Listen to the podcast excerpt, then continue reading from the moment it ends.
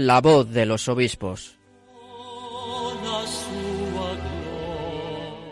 Con Cristina Abad.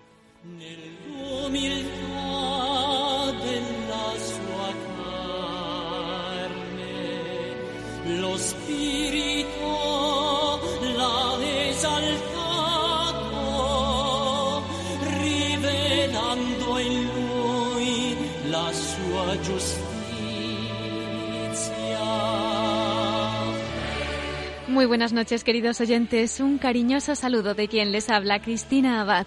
Bienvenidos a este nuevo programa de La Voz de los Obispos, un programa en el que seguimos acercándonos a nuestros prelados y en el que nos hacemos partícipes de sus noticias.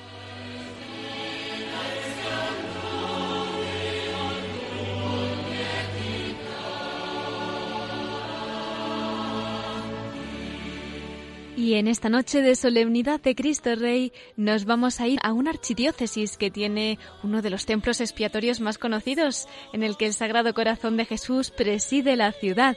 Y me estoy refiriendo al Templo del Sagrado Corazón del Tibidabo en Barcelona.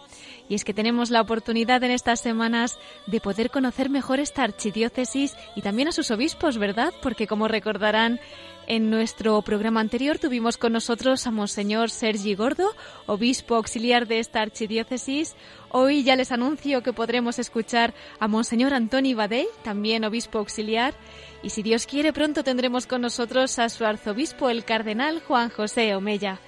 Y bueno, hoy además nos acercaremos también a la diócesis de Mallorca, ya que es la diócesis de donde procede nuestro obispo invitado.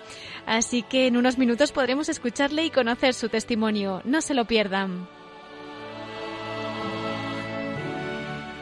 En nuestra sección de Episcoflases nos acompañará nuestro colaborador Miquel Bordas para comentarnos más noticias de nuestros obispos.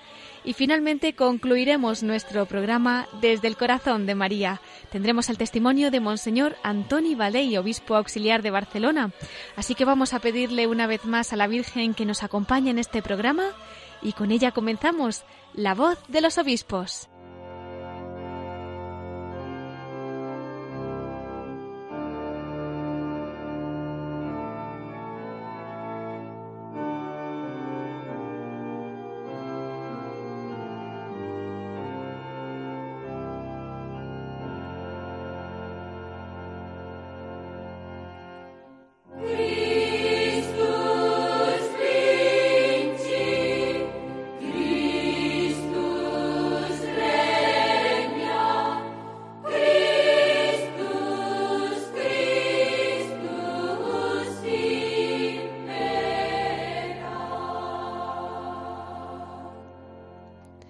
Como les decían, queridos oyentes, esta noche tenemos con nosotros a Monseñor Antoni Badell Ferrer, obispo auxiliar de Barcelona.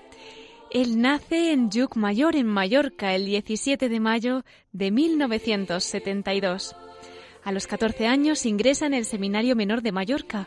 Pasa después, en 1992, a cursar Filosofía y Teología en el Seminario Mayor. Fue ordenado sacerdote el 31 de mayo de 1998. Obtuvo la licenciatura en Teología, una especialidad en Pastoral de la Juventud y Catequética en el Pontificio Ateneo Salesiano. Su ministerio sacerdotal lo ha desarrollado en la diócesis de Mallorca, donde ha desempeñado cargos como vicario parroquial de la parroquia Beato Ramón Llull, rector del Seminario Menor, delegado para la pastoral de las vocaciones y formador del Seminario Mayor.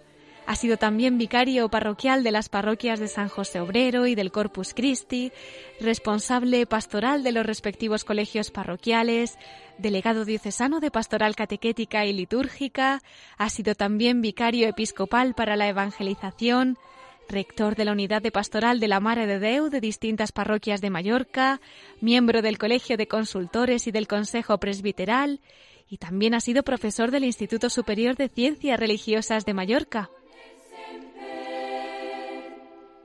El 19 de junio del 2017 se hacía público su nombramiento como obispo auxiliar de Barcelona y recibía la ordenación episcopal el 9 de septiembre del mismo año. Les comento también que en la Conferencia Episcopal Española es miembro de la Subcomisión Episcopal de Catequesis dentro de la Comisión Episcopal de Enseñanza y Catequesis. Y después de esta breve presentación, yo creo que podemos darle la bienvenida a la voz de los obispos. Muy buenas noches, Monseñor Antoni Badei, obispo auxiliar de Barcelona. Buenas noches, Cristina. Un gusto tenerle con nosotros y un regalo, ¿verdad?, en esta solemnidad de Cristo Rey y además precisamente desde Barcelona, que por lo que me han dicho tiene una tradición muy, muy especial, ¿no?, en torno a esta fiesta. Creo que hacen una vigilia extraordinaria ahí en el templo expiatorio del Sagrado Corazón del Tibidabo, con esa bendición solemne desde la ciudad en fin, entre otras muchas cosas, ¿verdad? Que el Señor nos bendiga, ¿eh? que nos bendiga a todos, a todos, que llegue hasta aquí. exactamente, exactamente. Claro que sí.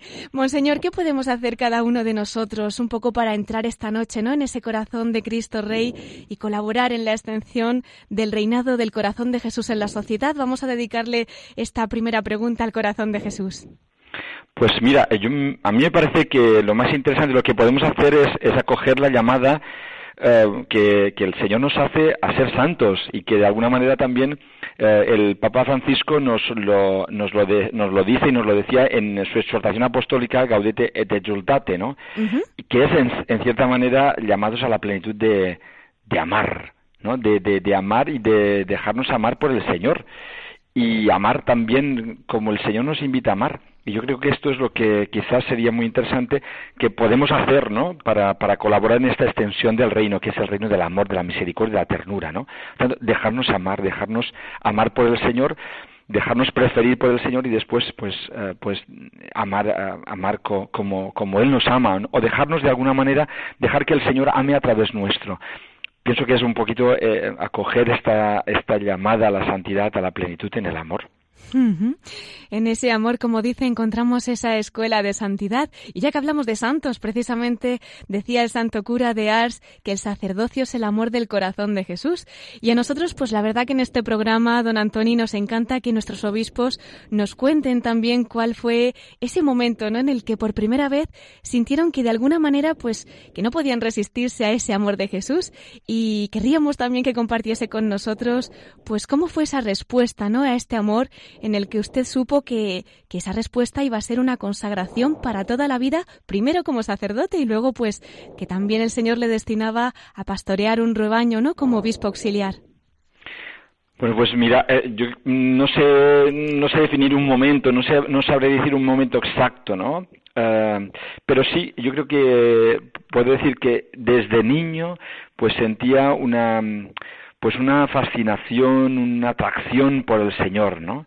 me sentía atraído por el Señor desde, desde pequeño, no, no sabría decir la, la edad, pero sí que me sentía muy atraído a hablar con él, a, intimar con él, a estar con él, ¿no? Como, como el gran amigo, ¿no? Y después también a, vivir con él. Me, me, fascinaban las películas de Jesús, ¿no?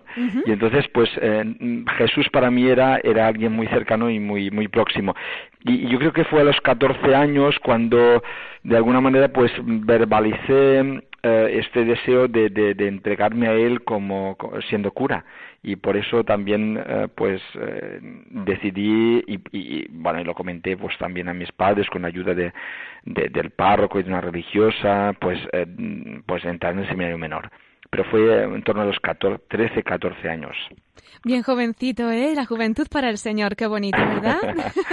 exacto, exacto, sí, sí, sí. ¿Y qué recuerda don Antoni de esos primeros años, primero en el seminario menor, ¿verdad? Y ya después pasaría al mayor, pues entre los seminaristas, en esa época tan bonita, ¿verdad? En el que fue pues enamorándose del Señor aún más. Pues mira, yo del seminario menor eh, recuerdo mucho como una gran experiencia de, de amistad, ¿no?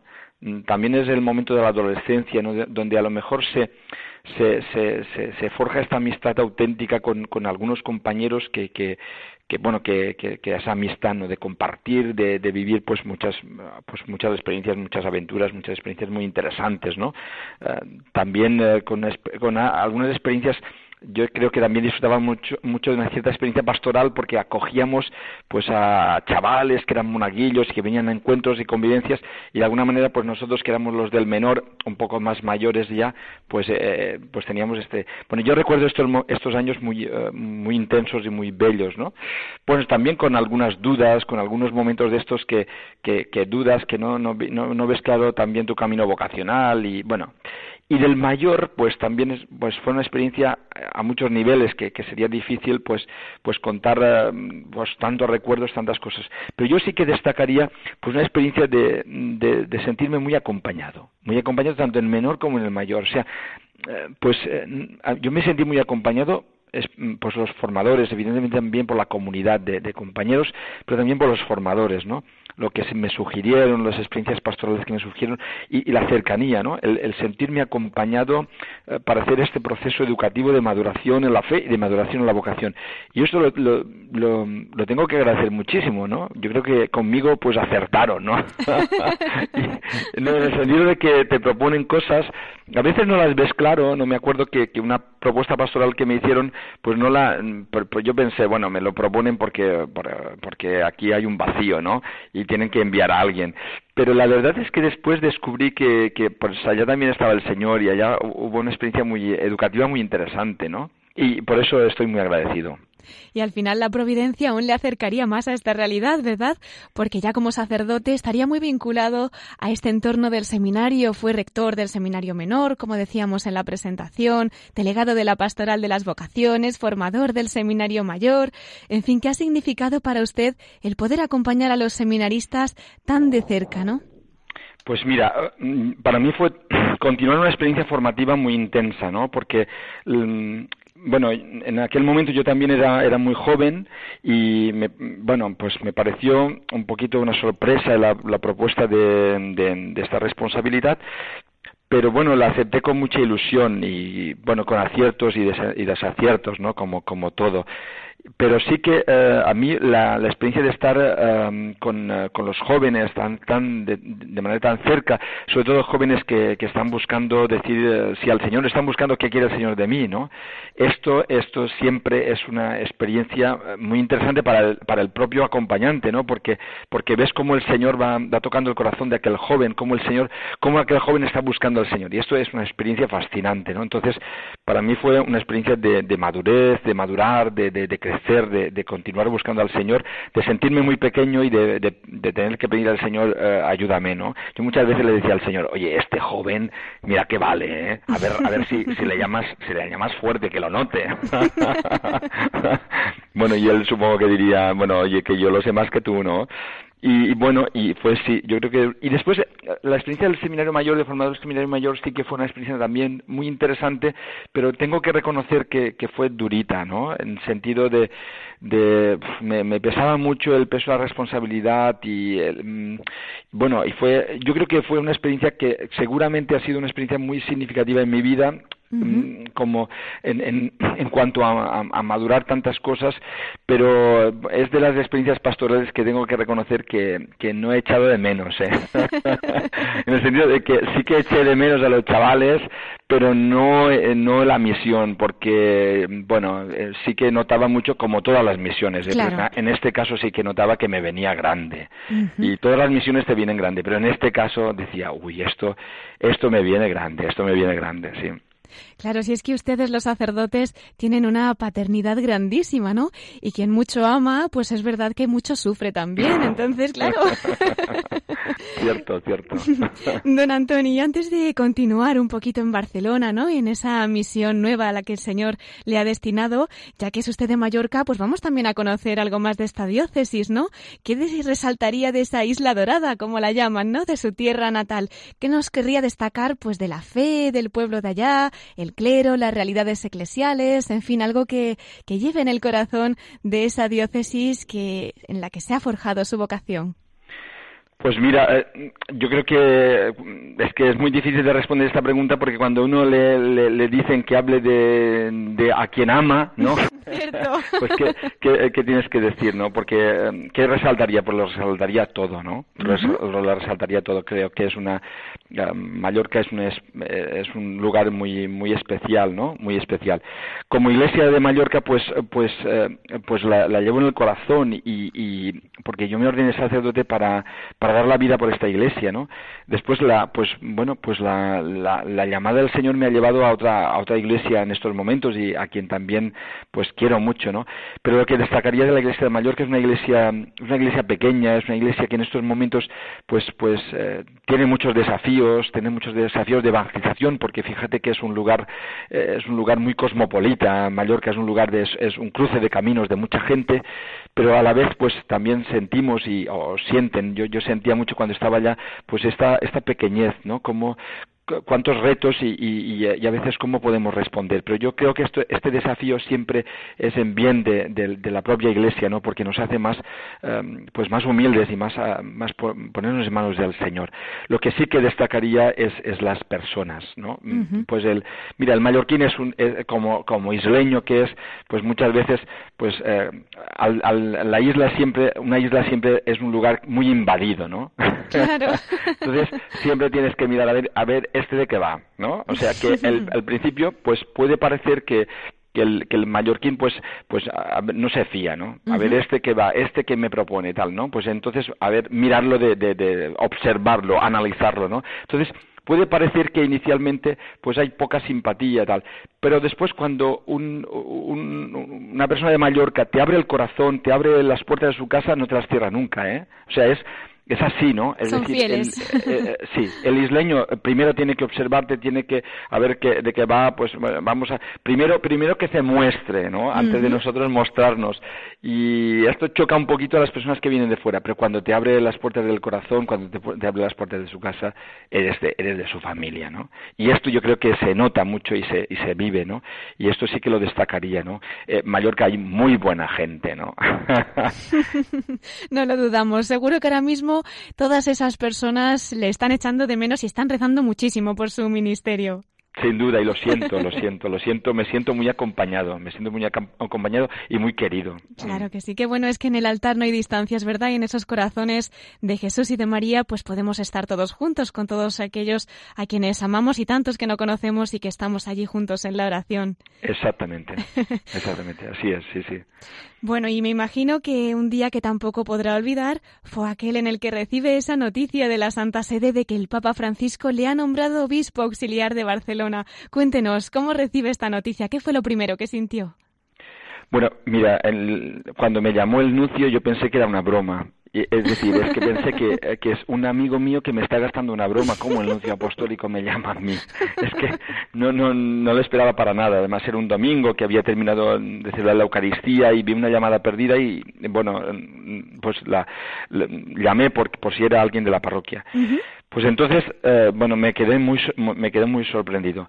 La primera reacción, mm, incluso después de hacerse público y tal, fue de miedo de miedo eh, y de miedo a, a, ver que esto cómo sería, ¿no? Porque mm, es que eh, yo tenía miedo sobre todo de dejar la vida parroquial, a dejar de ser cura de parroquia, porque esto era lo que me había acompañado, a pesar de otros ministerios, pero siempre había acompañado esta referencia comunitaria de la parroquia que me, que me sostenía y que me sentía acompañado, ¿no? Entonces dejar esto, yo decía, uy, seré feliz.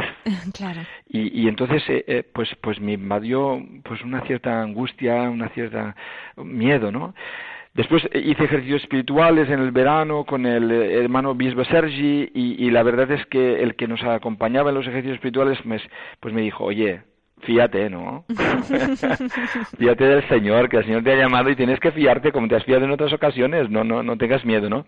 Entonces, es verdad, experimentar el miedo, sobre todo el dejar eh, este lugar seguro que, que era la, la, vida que hasta ahora había sido, ¿no? Tal, pero bueno, pero sí que acogí aquella, aquella llamada a través de aquel hermano sacerdote que me decía, fíjate, ¿no? Y entonces yo llegué a Barcelona fiándome, fiándome del Señor y, y pues me encontré experiencias muy, muy bellas. Y puedo decir que en estos momentos, después de un año, pues yo vivo Em, vivo con alegría. O sea, he pasado del miedo, pasando por la confianza, y ahora la alegría. Yo estoy muy contento de estar en Barcelona y estoy muy contento de ser obispo auxiliar. sí, porque es un oficio interesante y que te permite eh, aquello que mi miedo, ¿no? A perder la cercanía de la gente, eh, de la parroquia, ¿no? Que te encuentras con las personas, pues, pues acompaña a las personas, pues ahora ha cambiado ciertamente, pero, pero la cercanía también está, ¿no? También, o sea, el, el, obispo también es pastor y, puede estar muy cercano y la gente se acerca, se acerca, se acerca a mí, ¿no? Y, entonces, pues dices, bueno, pues al final continúas siendo, continúas siendo un párroco, en cierta manera, ¿no? Con, con otra parroquia, con, con de otra manera, pero, pero la cercanía del de, el Señor posibilita esta cercanía eh, como un don suyo y esto eh, a mí me llena de alegría. Pues precisamente eso era lo que, lo que le iba a preguntar, ¿no? Después de este año y apenas dos meses prácticamente, ya como obispo auxiliar, acompañando a este rebaño de la Iglesia de Barcelona, la verdad que nos hace pues mucha ilusión escuchar cómo un obispo, ¿no? Con esa alegría también acompaña de esa manera tan cercana. Si quiere contarnos un poquito para los oyentes que nos estén escuchando, sabemos que no solamente en España, sino en tantos lugares del mundo, ¿qué es lo que hace un obispo auxiliar como usted, ¿no? Y cómo está viviendo tan de cerca los acontecimientos cotidianos de tantas personas a las que están acompañando desde allá en Barcelona, pues somos todo oídos, don Antoni. Mm. Mira, bueno, a mí una de las cosas que más me, me encanta de, este, de esta misión es eh, compartir, eh, compartir la vida en fraternidad con el cardenal eh, Juan José Omella y con el obispo Sergi y también como San Marc, que es un sacerdote pues relativamente joven que está con nosotros porque es el secretario del cardenal. Entonces los cuatro vivimos en fraternidad. Esto es una pasada. Qué bonito. yo he tenido la suerte siempre como sacerdote vivir en fraternidad de una manera o de la otra, trabajar en equipo y entonces venir aquí y encontrarme con esta fraternidad tan, tan agradable porque lo pasamos bien y somos muy diferentes, ¿no? Pero el Señor posibilita esta fraternidad y esto es una gozada. La verdad es que es que es para mí esto eh, eh, me alimenta mucho, ¿no? Y después pues eh, el día a día es muy variado, eh, siempre pasa por el encuentro, por la relación con muchas personas, por escuchar a muchas personas que vienen a visitarte o, personas que, que, te piden que vayas a, su parroquia o su colegio y bueno, siempre es pues siempre es este este encuentro. Yo creo que muchas veces pues es, la presencia del pastor, del, del, del padre que, que, que acompaña a aquella gente aquellas comunidades y vas y, les animas, ¿no? Y les animas a, mirar al Señor y a descubrir al Señor. Entonces es, eh, es una gozada porque Mira, el, la iglesia de Barcelona, esto es tan grande que yo digo que el Señor me ha traído aquí para convertirme, porque me gusta mucho controlar las cosas. Y entonces ya cuando me llevó a una unidad de pastoral de ocho parroquias, ya, ya descubrí que, que, las cosas no las podía controlar mucho, ¿no? Y ahora en Barcelona ya le, le, digo al Señor, oye, ahora ya te has pasado, ¿no? Porque aquí no hay quien controle nada. Pero le digo al Señor siempre, cada día, pues mira, ponme delante las personas que, que tú quieres que, que sirva, que quieres que cuide, o las personas que quieres que me cuiden, ¿no? Y entonces, pues es esto, ¿no? Es eh, pues eh, vivir la, la sorpresa que siempre del Señor de poder reconocerle en tantas personas, en tantos grupos, en tantas comunidades, que a lo largo de la semana, pues, pues, pues yo pues paso cerca de ellos, ¿no? Y, y, cómo ves que el Señor está en ellos, ¿no? En aquellos jóvenes, en aquellas parroquias, en aquella persona que viene a contarte un problema y, que tienes que ayudarle o tienes que decirle, oye, o así no, pues eh, cambia un poquito, ¿no? Pero bueno, es, es esta cercanía que, que bueno, que, que también que también me posibilita, pues el Señor me cuida a través de esto, ¿no? Y esto es fantástico. La verdad, don Antoni, que me ha parecido súper bonita esa oración que ha hecho y que yo creo que todos podemos aplicarnos a nuestra misión de cada día, ¿no? El pedirle al Señor, pues que nos ponga las personas a las que hemos de cuidar y también las que nos cuidan.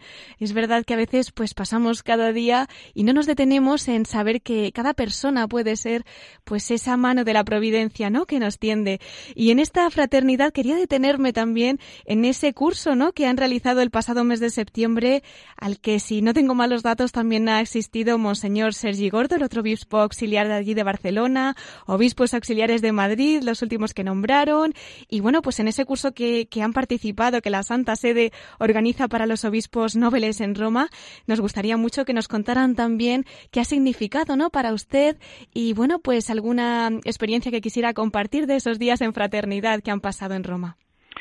Pues eh, mira, ha sido ha sido algo muy ha sido un gran, un gran regalo, ¿no? También para el obispo Sergi, también por los obispos auxiliares de Madrid, que bueno que tenemos más o menos la misma edad y, y la verdad es que también mm, pues estas personas que no conoces y de repente se, se acercan en tu vida y, y descubres que, que bueno que somos hermanos, ¿no? Pues estar con 144 obispos de todo el mundo, ¿no? y, que yo pensaba pues quizás a muchos no nos volveremos a ver pero pero pero eh, pues, eh, el Señor nos ha llamado a ser hermanos no sucesores de los apóstoles. Y esto pues eh, yo lo, lo, viví con, con mucha emoción y con, mucha alegría no después pues pues compartíamos momentos de reuniones de grupo también compartíamos comidas momentos de oración muy muy acogidos por los legionarios de Cristo que, que se que bueno que se portaron con una delicadeza exquisita ¿no? Fue, fue maravilloso. Y, y después, sobre todo, el encuentro con el Santo Padre, ¿no? El, el, el vivir el, pues la, la, belleza de la comunión, que precisamente unos días que, que, eran complicados para la Iglesia, ¿no? Donde, bueno, y siempre, siempre hay situaciones complicadas, ¿no? Donde uno descubre que, qué frágil es la comunión, que cómo, cómo necesitamos que el Señor sostenga la comunión, que el Señor nos posibilite la comunión, porque es tan fácil, eh, pues, ir por nuestro lado, ¿no? Pues entonces encontrarnos con el Santo para decir, pues que, que, cómo necesitamos el sucesor de Pedro para poder vivir entre nosotros eh, pues esta fraternidad y, que Pedro siempre nos, nos invita a mirar al Señor a mirar al Señor porque si no pues el miedo nos invade no entonces para mí fue una experiencia de, de, de, iglesia, ¿no? Decir, wow, qué grande es el Señor que posibilita que desde tantos continentes, desde tantas sensibilidades, desde tantos carismas, pues podamos seguirle y podamos sentirnos hermanos. Y eso a mí me maravilla, porque dices, esto, esto es un milagro, ¿no? Desde luego. esto es un milagro, sí, sí. Desde luego. Pues yo creo que habrán cargado pilas para poner en marcha ese nuevo plan pastoral, ¿no? Que están llevando a cabo desde el Arzobispado de Barcelona. Usted, don Antoni, que está tan vinculado a la catequética, a la nueva evangelización. ¿Qué nos querría resaltar de ese plan ¿no? que han organizado desde allí en el arzobispado, que tiene el lema Salgamos precisamente? ¿A qué responde este plan pastoral? Bueno, mira, este plan pastoral eh, yo lo encontré ya en, en, marcha, ¿no? En el sentido de que eh, la lo interesante es que después del año del año de la misericordia, el, el, el cardenal invita uh, el arzobispo, porque en aquel momento todavía no era cardenal, pero invita a, a, toda la gente a ponerse en clave de salida y pensar, bueno, como diócesis, como archidiócesis de Barcelona, pues cómo podemos ser más evangelizadores. Y entonces respondieron un cuestionario y, y, y, lo trabajaron muchísimos grupos. Cuando yo llegué a Barcelona me encontré con un tocho de papeles que yo pensaba, ¿y esto ahora quién se lo come, ¿no? En el sentido, ¿cómo, cómo esto le damos forma, ¿no? Porque era, eran muchísimas, o sea, que había habido, había habido un grupo sinodal, una, una experiencia sinodal muy interesante de, de trabajo, de grupos, de, de, compartir, ¿no? Entonces después hubo una, una, una, pequeña comisión que se encargó de hacer un, de, de, de resumir todo aquello, primero en un resumen, después en un texto mártir, después consultado, ¿no? El cardenal quiso que, que fuera consultado en todos los consejos y tal, y al final pues, pues quedó un texto que es el que, el que se ha presentado. Entonces, esto nace de la iglesia, nace de, de, de, del pueblo, ¿no? Y, y, y, ha generado una ilusión muy grande, ¿no? Después, pues, bueno, pues el, después salió este texto y ahora lo estamos trabajando con un eh, equipo de seguimiento. Después, mucha gente lo está trabajando porque sobre todo es un plan que nos propone actitudes, un plan de conversión, sobre todo conversión pastoral, pero que pasa por la conversión personal, ¿no? Actitudes, ¿no? No es un tanto un plan estratégico donde haya objetivos y, actividades o acciones a hacer, que siempre suele ser pues la, la característica de un plan pastoral, sino que es una, más actitudes, ¿no? Entonces siempre hay gente que dice, oye, pero bueno, ¿qué hacemos, no? Entonces, bueno, desde la diócesis también proponemos algunas acciones concretas, ¿no? Pero sobre todo que sirva para, para renovar el encuentro con el Señor. Y mira, como en Barcelona, mira, Barcelona es una ciudad muy, muy cosmopolita y, y pues es una ciudad pagana, ¿eh? O sea, es, es, es la, la Babilonia del siglo XXI.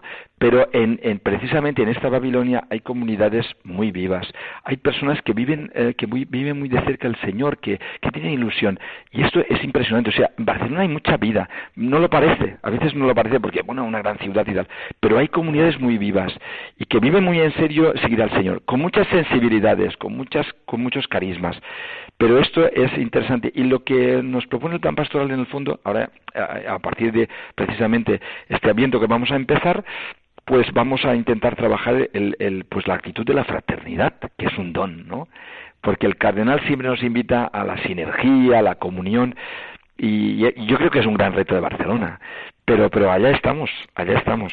Sin duda, pues cuente con nuestras oraciones, don Antoni. Ahora mismo nos están escuchando muchas personas y yo creo que ya que queremos todos llegar a ser santos, lo primero que hay que hacer es lo que nos está usted comentando, ¿no? Convertir nuestro corazón y podemos ser misioneros también de la Archidiócesis de Barcelona, al menos con la oración. Así que le vamos a acompañar, vamos a pedir a nuestros oyentes que recen mucho para que ese plan pastoral que están llevando a cabo, pues podamos también nosotros participar y que, y que realmente esta archidiócesis tan plural pues sea un modelo de esa colaboración que nos está comentando, ¿no? Que sea también pues un oasis de paz y un testimonio de evangelización para tantas personas. Perfecto, Sara Media, agradezco mucho, agradezco mucho la, la, esta comunión, esta oración, ¿no? Y que, que, todos nos sintamos discípulos misioneros de la Iglesia, ¿no? Y, que, que, camina, que peregrina en tantos lugares. Claro que sí. Queríamos también, don Antoni, pedirle un mensaje. También nosotros desde Radio María intentamos responder a esa misión que nos encomienda la Virgen de llevar la palabra del Señor a todas las almas que ponga en nuestro camino. Y por eso le invitamos a que comparta también pues algún mensajito para nuestros trabajadores, voluntarios, oyentes de tantos lugares del mundo, ¿qué quiere dejar para nuestra radio para que podamos continuar esta obra de la Virgen? Pues yo, yo eh, bueno, yo desearía, ¿no? Desearía para, para cada uno de, los oyentes, para cada uno de los trabajadores que están aquí en, Radio María, pues eh, que, que os sintierais como María, que se siente preferida, se siente preferida por el Señor, ¿no? En su pequeñez se siente preferida y se siente amada. Y esto es lo que esto es lo más grande que le puede pasar a una persona no porque porque serlo lo es es amada por el señor. Pero que después que los que lo note que lo sienta que lo viva que tome conciencia de este amor preferencial del señor y que mira su pequeñez. Porque a veces muchas veces pues pues no sé a veces que buscamos ser grandes o buscamos hacer grandes cosas para, para ser amados no y resulta que el señor se ha fijado en nuestra pequeñez y nos ha querido pequeños, nos ha querido frágiles, ¿no? Porque precisamente en nuestra fragilidad podemos descubrir esta necesidad que está en nuestro corazón de, de ser amados, de ser, de, ser hermanos, ¿no? Y de ser preferidos por el Señor. Por tanto, yo desearía que llevamos esta, esta, este gozo de María, ¿no? Que, nos expresa en el Magnificat de ser la, la preferida del Señor y que la prefiere en su pequeñez. Esto es lo que deseo y deseo para cada uno de vosotros. Pues muchísimas gracias, don Antoni, por esas palabras que queremos guardar en el corazón, mirando siempre a la Virgen. Muchas gracias por su consejo y también por su oración, que nos acogemos a esas oraciones de nuestros obispos, que sin duda son bien escuchadas por la Virgen. Y don Antoni, nosotros en Radio María tenemos un problema y es que siempre que hablamos de la Virgen nos quedamos con ganas de más. Por eso no quiero despedir esta entrevista todavía y me gustaría mucho que nos acompañara también al final de este programa, que tenemos la sección especial de la voz de los obispos desde el corazón de María. Si espera unos minutos, pues podríamos también escucharle y que nos hable desde su corazón para que comparta alguna experiencia personal con la Virgen.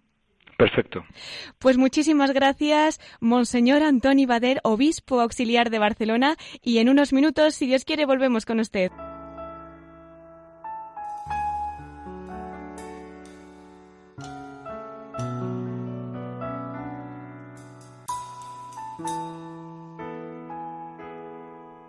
Benedetto sei, Signore, Re di pace e di vittoria. Sei venuto in mezzo a noi, mite ed umile di cuore. Oh Maestro, ci hai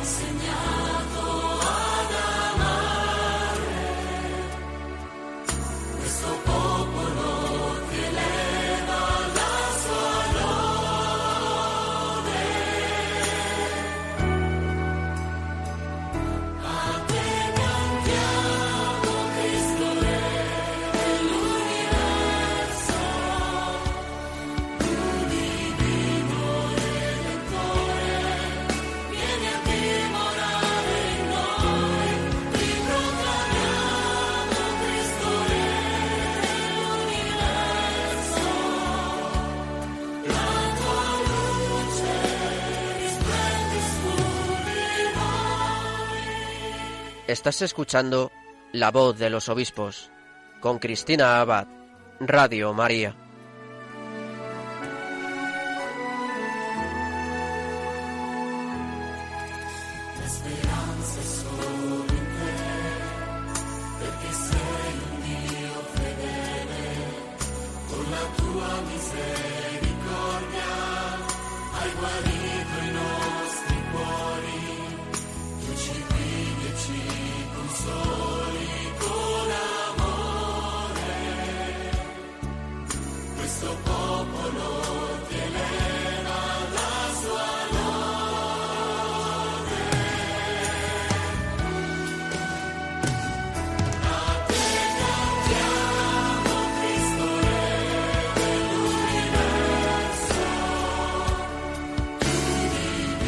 Mientras escuchamos esta canción dedicada a Jesucristo, Rey del Universo, continuamos en la voz de los obispos celebrando esta solemnidad en su honor.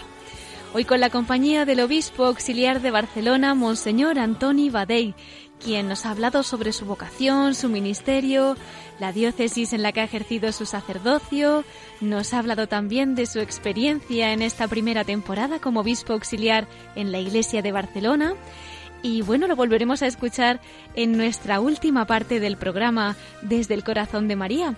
Pero como veo que está ya Miquel Bordas preparado, vamos a continuar con más noticias de nuestros obispos en los episcoflases.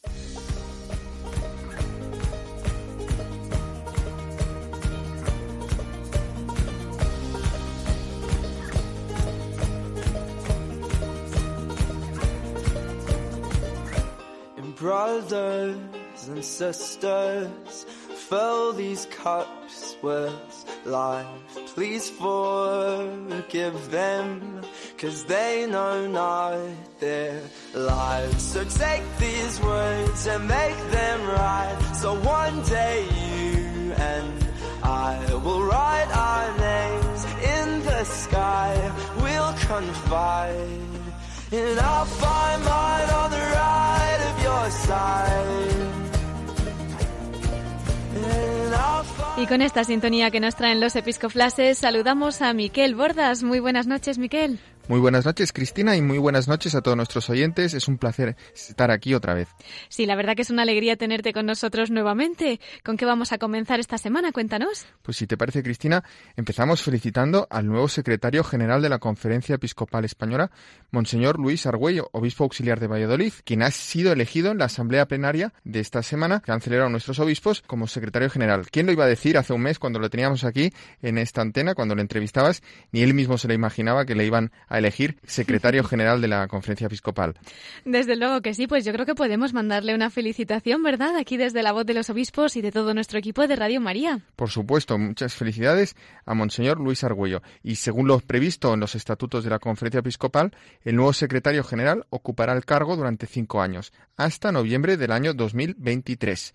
Monseñor Argüello sustituye, como sabemos, en este cargo a don José María Gil Tamayo, que, como ya avisamos en el anterior programa, ha sido elegido obispo de Ávila. Todavía, pues, no ha sido consagrado como tal, como obispo, ni ha tomado posesión de la diócesis, pero lo hará próximamente. Y en su comparecencia, Monseñor Luis Argüello, ante los medios, tras ese nombramiento, ha destacado la importancia de la escucha en la tarea que se le ha encomendado. Vamos a oír esas palabras. Insistiría en algo que ya he comunicado al principio, a la hora de la escucha y esta cosa tan solemne de ser portavoz de la Iglesia en España.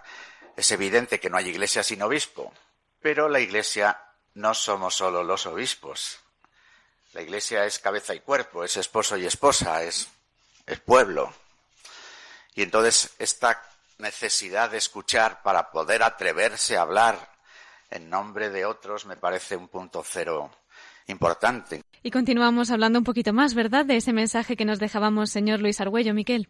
Pues sí, además, Monseñor Luis Argüello ha afirmado que va a esforzarse por compaginar las tareas de la Secretaría con la portavocía de la Conferencia Episcopal Española y su labor también como obispo auxiliar de Valladolid, manteniendo su cercanía a la diócesis. Aquí la curiosidad es que el presidente de la Conferencia Episcopal es el obispo titular de la diócesis, de la archidiócesis de Valladolid, el cardenal don Ricardo Blázquez, que va a tener como su secretario general de la conferencia a su obispo auxiliar, Monseñor Luis Argüello. Vamos a escuchar otra vez a Monseñor Luis Argüello.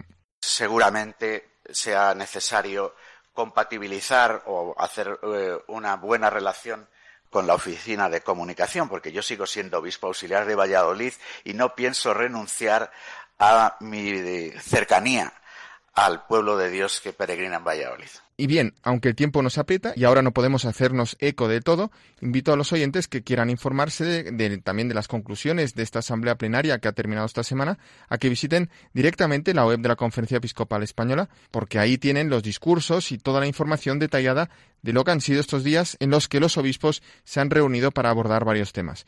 Por compartir alguno de ellos, por ejemplo, recordamos las palabras del presidente de la Conferencia Episcopal Española, el ya citado cardenal Ricardo Blázquez, en referencia al reciente sínodo de la Iglesia sobre los jóvenes, la fe y el discernimiento vocacional, y también ha explicado eso de la sinodalidad como dimensión constitutiva de la Iglesia. Todo ello lo ha hecho en el discurso inaugural. Y también en ese discurso se ha hablado sobre la cuestión de los abusos en la Iglesia.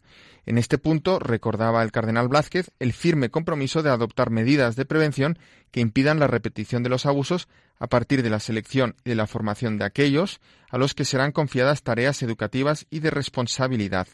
Y bien, muchas otras cosas como los 40 años de la Constitución española que dentro de unos días celebraremos y en fin, en la citada página de la Conferencia Episcopal está todo recogido con incluso los correspondientes vídeos. Así es, les animamos a todos a visitar, la verdad, para que puedan tener la información detallada. Y así, Cristina, seguimos en estos episcoflashes porque hay que tener una mención especial para el nuevo obispo de Albacete, Monseñor Ángel Fernández Collado, que el pasado 17 de noviembre tomaba posesión de su nueva diócesis, en una ceremonia que, por cierto, retransmitió esta casa en directo. Y bien, como sabrán los que asistieron o pudieron seguirlo por las ondas, fue una celebración muy emotiva y quería aquí al menos recordar las palabras que don Ángel Fernández dirigió a sus nuevos sacerdotes de la diócesis con el mensaje que le dirigió a él el mismo Papa Francisco. Vamos a escucharlo. Queridos hermanos y amigos sacerdotes, al pensar en vosotros, hago presente las palabras que me dirigía personalmente el Papa Francisco a principios del pasado mes de septiembre, referidas a vuestras personas y ministerio. Decía el Santo Padre, los sacerdotes deben ser para ti, tus prójimos, más próximos. Y repetía, cercanía, cercanía, cercanía, vichinanza. Este deseo del Santo Padre quisiera que fuera una realidad para con vosotros a lo largo de mi ministerio episcopal. Por ello os digo que tendréis siempre abiertas para vosotros las puertas de mi corazón y de mi persona. Pues estas eran las palabras del nuevo obispo de Albacete, Monseñor Ángel Fernández Collado, a sus sacerdotes de la diócesis en su toma de posesión, como nos contabas, Miquel, el pasado sábado 17 de noviembre. Y estoy mirando el reloj y veo que nos estamos empezando a quedar sin tiempo, así que yo creo que podemos pasar a esa perla que has rescatado para esta semana.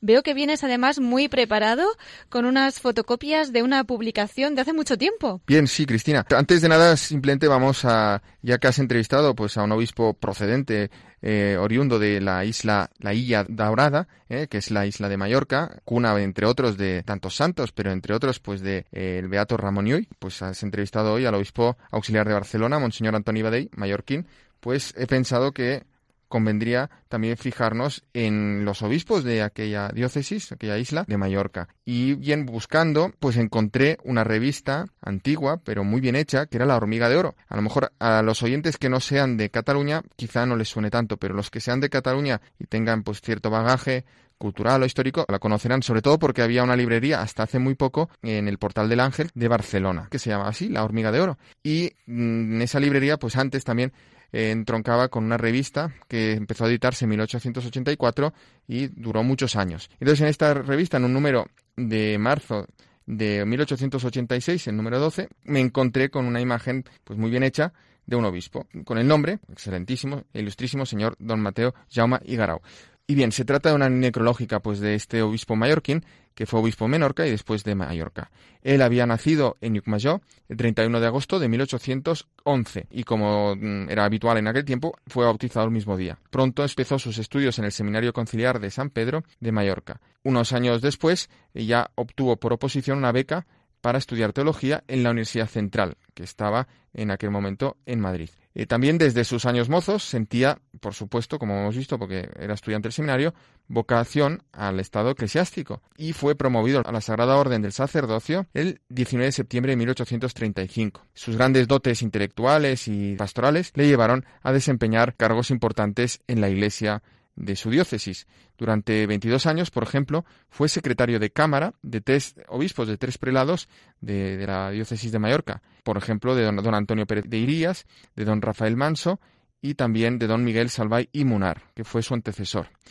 Eh, además, fue secretario del gobernador eclesiástico y vicario capitular en las vacantes de la mitra. Hoy en día eso sería una especie de administrador apostólico, eh, mientras pues no hay obispo en una diócesis. Por ejemplo, también fue fiscal del Tribunal Expedicionero de Gracias y Dispensas Apostólicas o rector del Seminario Conciliar por espacio de nueve años y también fue canónigo magistral desde el año 1852 hasta que fue promovido al episcopado. Pues bien, el beato Papa Pío IX le preconizó para la silla de Menorca en el consistorio de 21 de diciembre de 1857 y fue consagrado en Barcelona eh, como obispo el 18 de abril de 1858, o sea que si no me equivoco, hace justo 160 años, y fue precisamente consagrado en la iglesia parroquial, la Basílica de Santa María del Mar, por el ilustrísimo señor don Antonio Palau y Termens, que era en aquel momento el obispo de Barcelona. Unas semanas después, el 30 de mayo de 1858, hizo su entrada solemne en la capital de su diócesis de Menorca, que gobernaría por espacio de más de 17 años.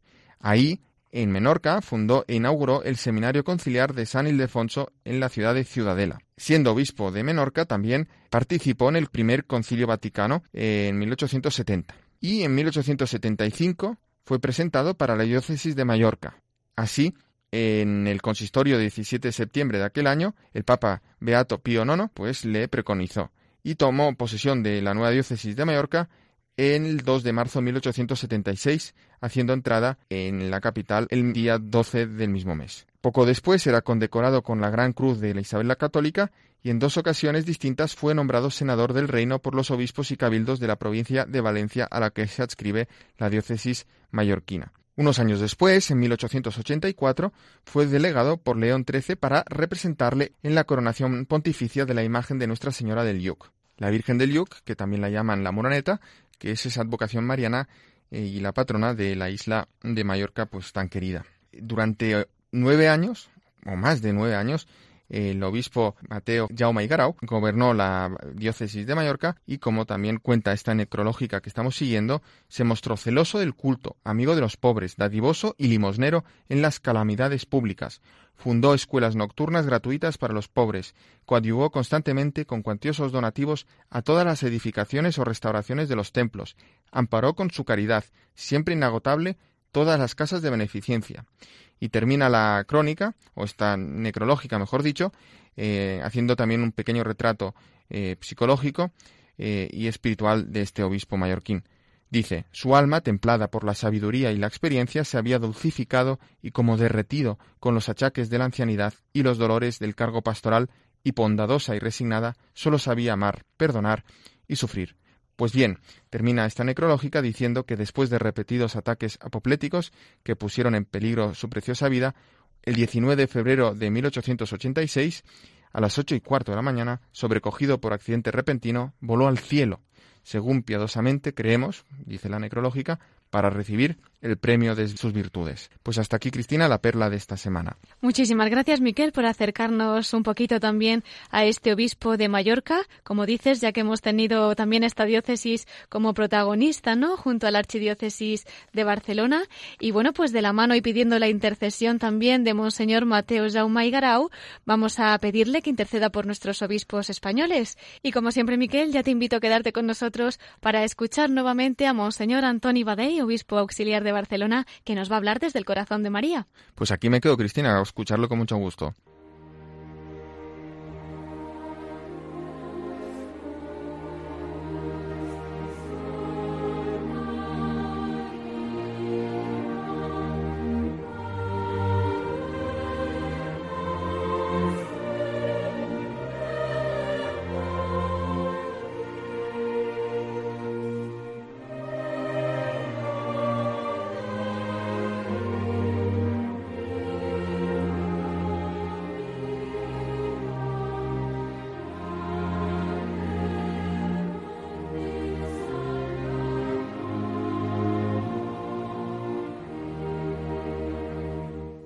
Entramos ya en nuestra sección de la voz de los obispos desde el corazón de María.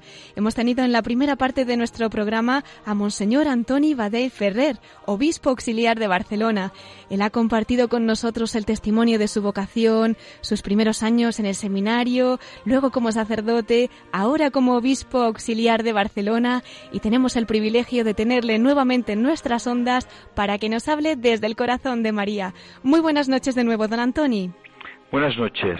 ¿Qué querría compartir desde el corazón de la Virgen? ¿Alguna anécdota, pensamiento o experiencia que no pueda olvidar porque la ha vivido con María?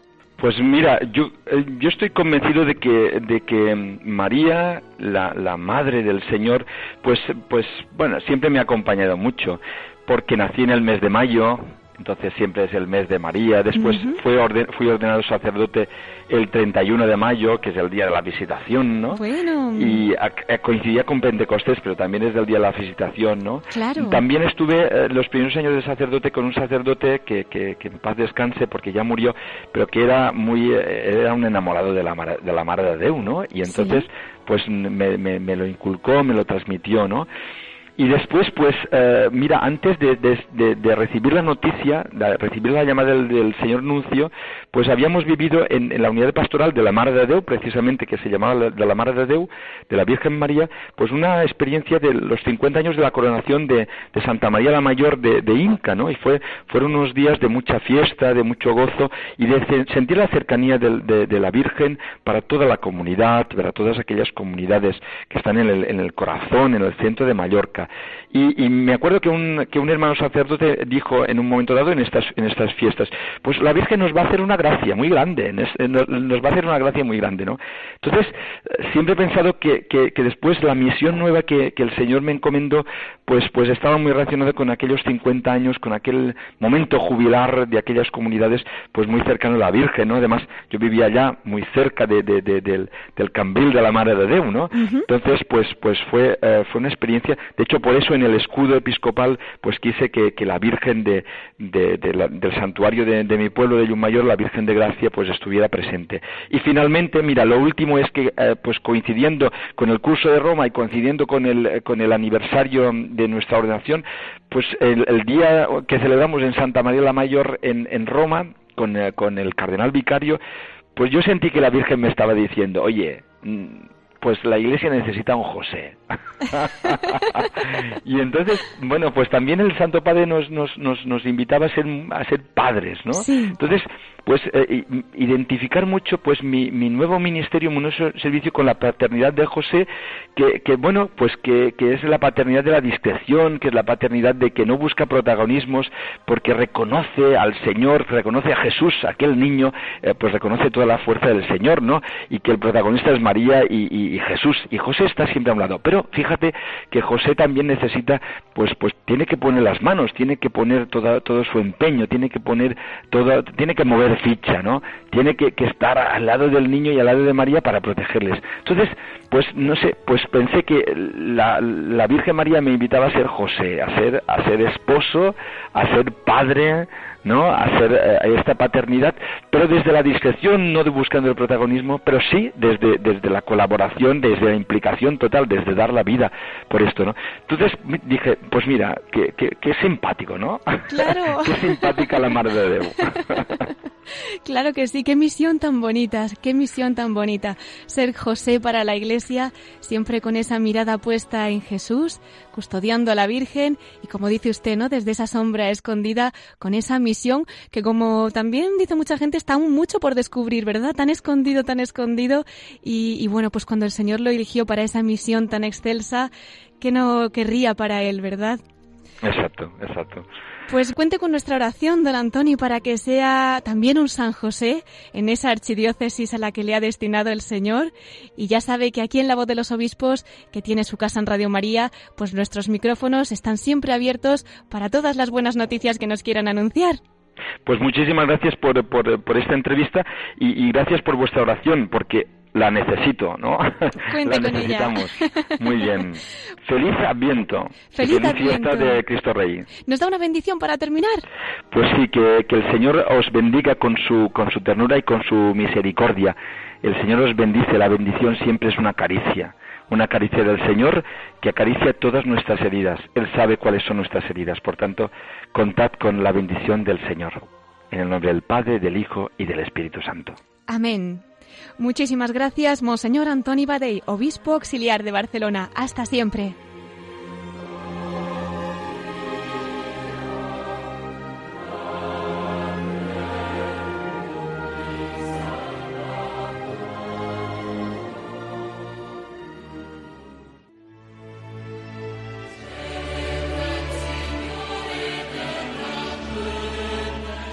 Pues nos hemos quedado sin tiempo, queridos oyentes, nos tenemos que despedir ya. Vamos a recordarles una vez más nuestro correo electrónico para todos los que quieran escribirnos. Pueden hacerlo a la voz de los obispos arroba radiomaria.es. Agradecemos especialmente al obispo auxiliar de Barcelona, Monseñor Antoni Badell, que nos haya acompañado esta noche y que con su testimonio nos haya acercado un poco más al corazón de la Iglesia, al corazón de María y, cómo no, al corazón de Jesús en esta solemnidad de Cristo Rey, en la que también le pedimos que reine en todos nuestros corazones. Muchas gracias también a Miquel Bordas por todas las noticias de nuestros obispos y muchas gracias a todos ustedes. La semana que viene podrán escuchar el programa Mirada de Apóstol con el Padre Miguel Segura y nosotros les esperamos en 15 días, a las 9 de la noche, a las 8 en Canarias. Ahora les dejamos con el informativo de Radio María. Se despide Cristina Abad. Que Dios los bendiga, la Virgen los acompañe y que Jesucristo, Rey del Universo, reine en todos sus corazones.